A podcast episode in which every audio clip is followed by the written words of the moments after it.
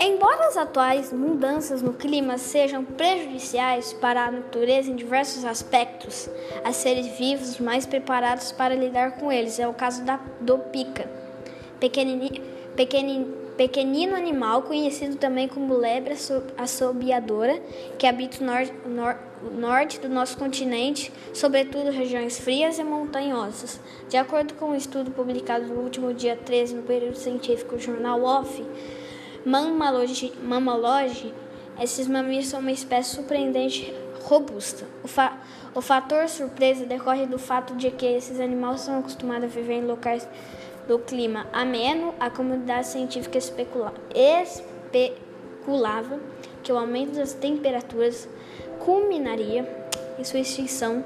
Contudo, segundo a nova pesquisa, as lebres assobiadoras têm se mostrado mais resistentes ao calor do que se pensava.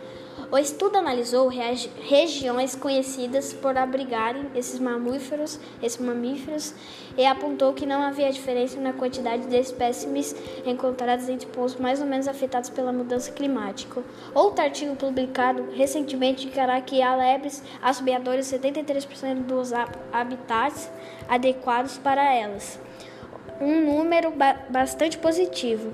As boas notícias não significam, entretanto, que todas as populações do mamífero estão salvas.